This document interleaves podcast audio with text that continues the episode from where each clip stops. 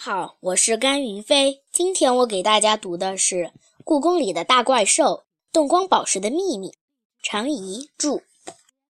第四章：故宫怪兽谈。梨花说，有一天她看见一朵特别像金鱼的云彩，于是她决定办一份报纸。我问她，金鱼和报纸到底有什么关系？她说，那时候她肚子饿得要命。哪怕有一条金鱼在他面前，他也能一口吞下去。他当时只觉得办报纸能赚点钱，让他不至于天天饿肚子。于是，一份叫《故宫怪兽谈》的报纸就这样出现在了故宫里。办报纸倒也花不了什么钱，纸张就是用游客们丢弃的废纸，上面的字都是梨花半夜溜进故宫院长办公室。用那里的打字机打上去的内容都是故宫里的怪兽和动物们的花边消息。这样一份报纸，梨花既是记者，也是主编和送报员。这么想来，一直被我认为又懒又馋的野猫梨花，其实还挺能干的。刚开始的时候，梨花还专门为自己在故宫旁边的宠物店定制了一件西服裙。但是，当他穿着这件西服裙去采访龙的时候，却被龙嘲笑了很久。你这样子更像是保险推销员，而不是记者。龙一边打着哈欠，一边说：“你该给自己做个马甲，有很多兜的那种。那样装扮是不是太随便了？”喵。现在的记者不都是那个样子的吗？龙是故宫里独一无二的首领。所有的怪兽和动物都把他当成皇帝一样尊敬，梨花也不敢得罪他，只能在一旁乖乖点头。不过好在那天的采访还比较顺利，龙谈了很多有趣的故事，还透露了自己最喜欢的儿子其实是吻兽。第一份报纸做出来的时候，梨花激动的都要流眼泪了。那是用房屋中介宣传单背面印出来的报纸。之前，一个房屋中介人员在故宫门口发宣传单，结果一天游览结束的时候，故宫里到处都扔着这种宣传单。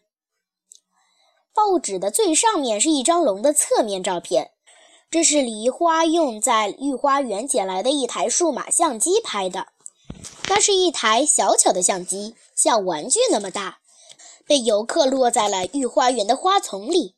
是一只刺猬先发现了它，然后被梨花用一盒猫罐头给换过来了。报纸是彩色的，因为院长办公室的打印机是彩色打印机，字有点小，但是这对故宫里的怪兽和动物们来说都不是问题。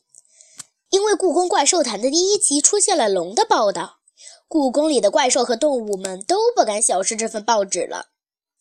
只是龙的另外八个儿子却因为争风吃醋，把吻兽揍了一顿。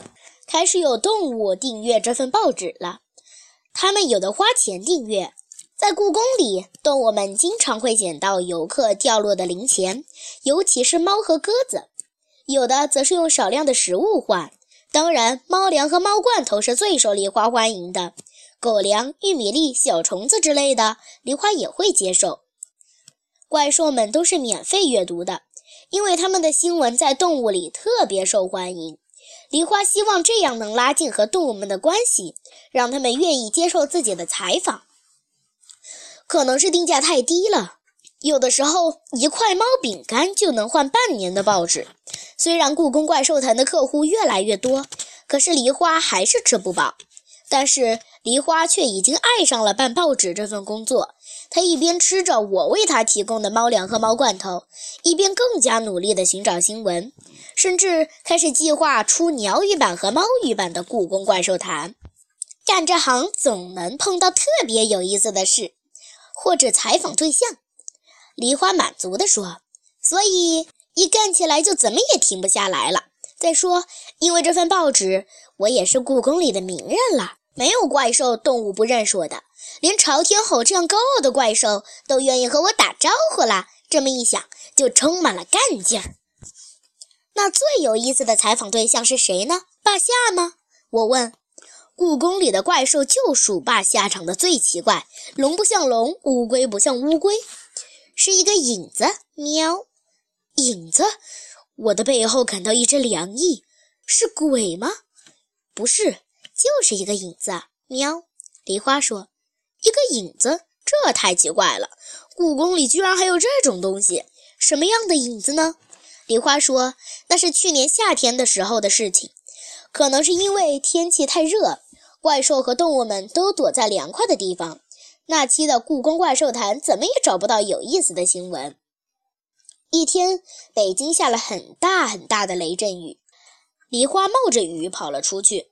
因为雷雨的时候，闪电很容易劈到故宫屋檐上的吻兽，故宫也就是因为吻兽的存在而躲开了很多次闪电造成的火灾。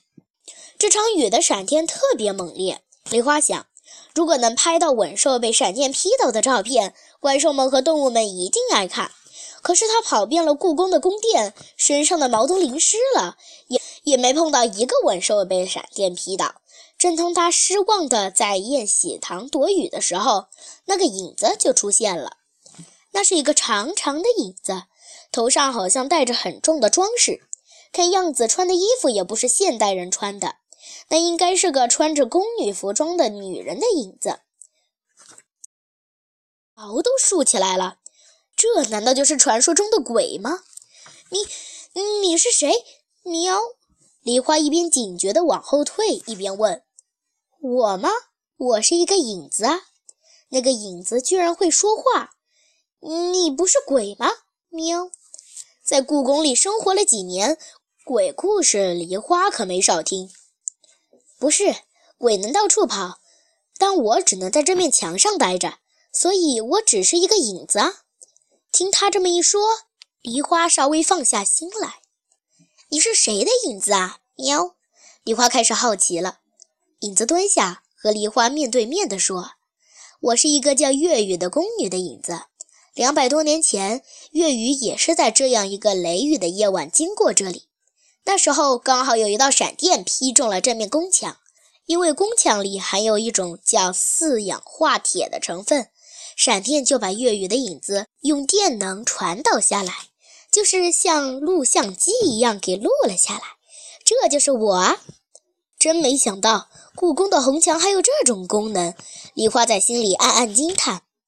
你一个人待在故宫里不孤单吗？喵，以前很孤单，但最近不会了，因为我恋爱了。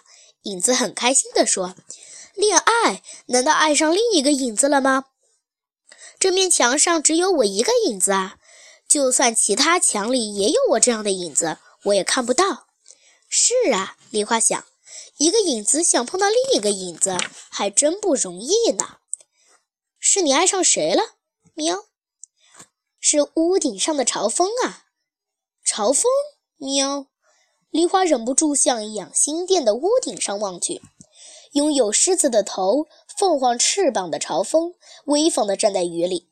它可是拥有地震、海啸、天眼力量的怪兽啊！你怎么会爱上朝风呢？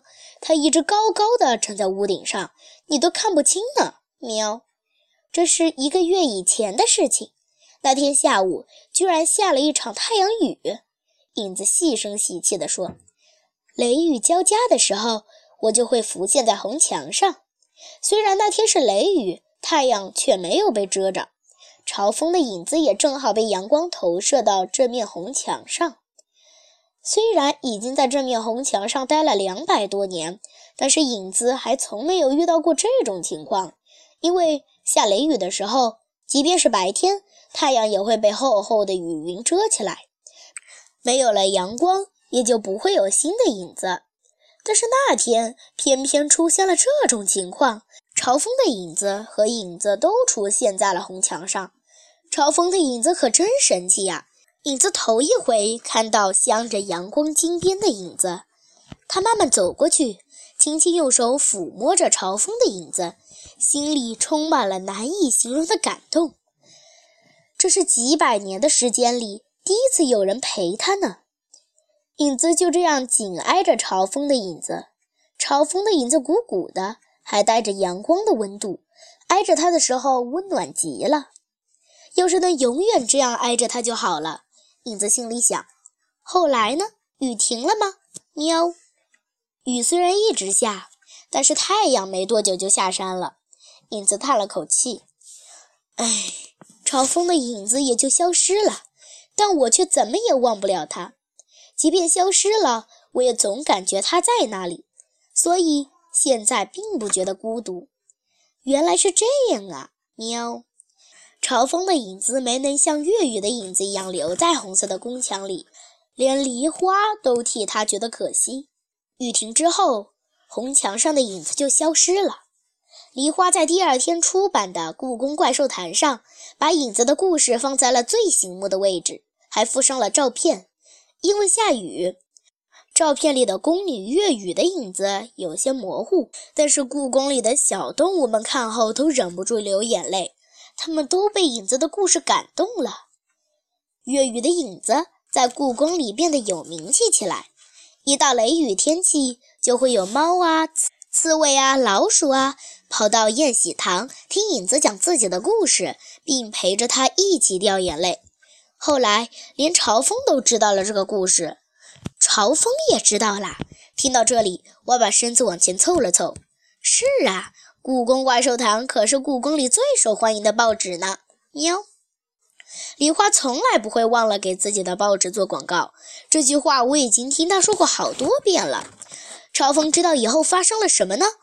我去采访朝风，没想到那家伙冷酷的要命。喵，冷酷！他居然说自己只喜欢长着翅膀又能背诵《诗经》的对象。喵，长着翅膀又能背诵《诗经》。有这样的动物或怪兽吗？我挠着头问。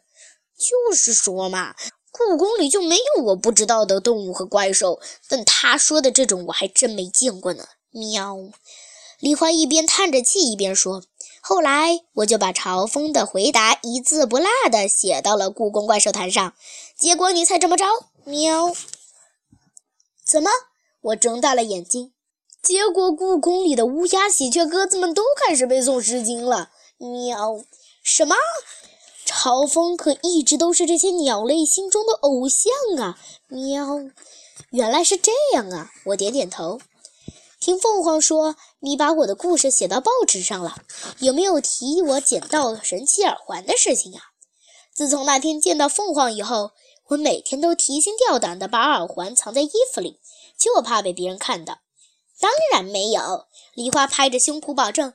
你要是没了那个宝贝，就不能跟我聊天了，我的报纸也会少了不少素材呢。哦，我松了一口气。有关于我的报道，你总要让我看看吧？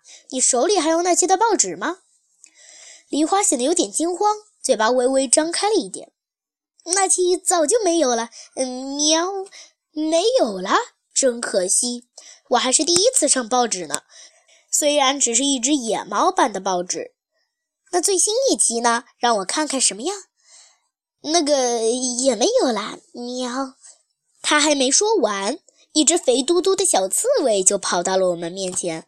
梨花，我的报纸呢？你你怎么自己来拿了？梨花显得更惊慌了。还是等我给你送去吧，喵。看到乌鸦都收到报纸了，我就急着跑过来了。既然我都来了，我就自己拿了吧。刺猬理直气壮地说：“梨花一看没办法，只好从旁边的一个墙洞里拿出一份报纸。原来梨花把报纸藏在这里呀！这种地方，报纸既不会弄丢，也不会被露水弄湿，还真是个好地方。